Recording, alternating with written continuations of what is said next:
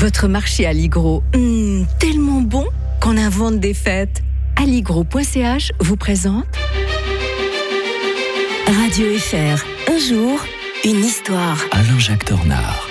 Alain-Jacques Tornard, bien le bonjour. Euh, bonjour Mike. 3 novembre 1903, le Panama accédait à l'indépendance avec, comment on peut le dire, la, la bénédiction des États-Unis, on va le dire comme ça Ouais, je dirais avec la grande manipulation des États-Unis en l'occurrence, parce que le Panama a fait sécession. C'était un, un- un territoire qui appartenait à la Colombie. Euh, en, en fait, la création du nouvel État n'a absolument rien de spontané, Mike. Elle est téléguidée par le gouvernement américain qui souhaite enfin avoir les mains libres pour y creuser quoi Un canal. Le fameux canal Eh de oui. Panama. Mais oui. Pour faciliter les liaisons maritimes en- entre l'océan Atlantique et l'océan Pacifique. Donc c'est un enjeu stratégique pour Washington.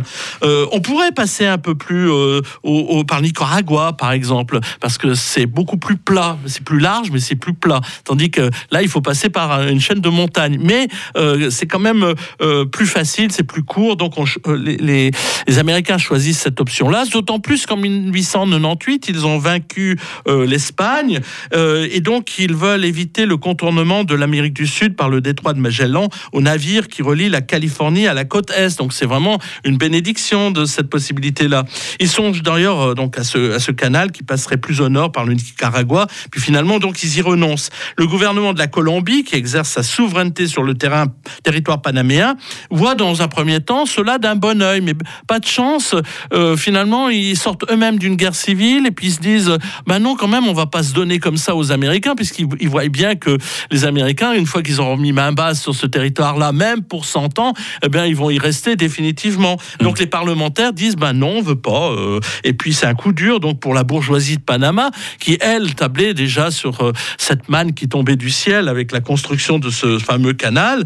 Et donc ils commencent à songer à la sécession.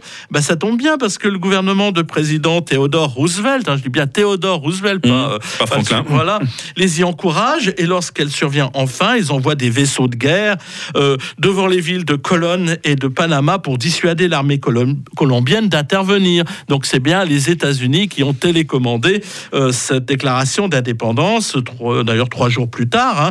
Et bien sûr que les États-Unis s'empressent de reconnaître le territoire, le terri- le- l'indépendance du Panama et ils signent sur la lancée euh, le, le trai- le 18 novembre un traité pour la construction du canal qui prévoit la cession à perpétuité cette fois, pas pour 100 ans, Mhm.